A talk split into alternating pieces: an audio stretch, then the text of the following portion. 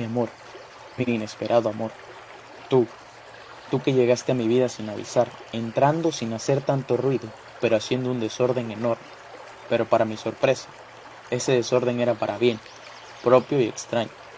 Siéndote sincero, jamás pensé que aquella chica, aquella chica a la que le hablé con tal descaro y sin siquiera conocerla, hoy estuviese aquí, mirándome a los ojos, con momentos y sentimientos compartidos, y ni hablar de las familias que ya saben tanto del uno como del otro.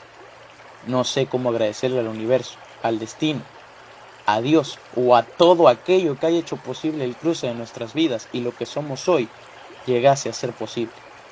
Y cómo te agradezco a ti, Tú que has estado ahí desde el principio, cuando nada en mi vida iba bien, y no te echaste a correr buscando mejores posibilidades o mejores postulantes.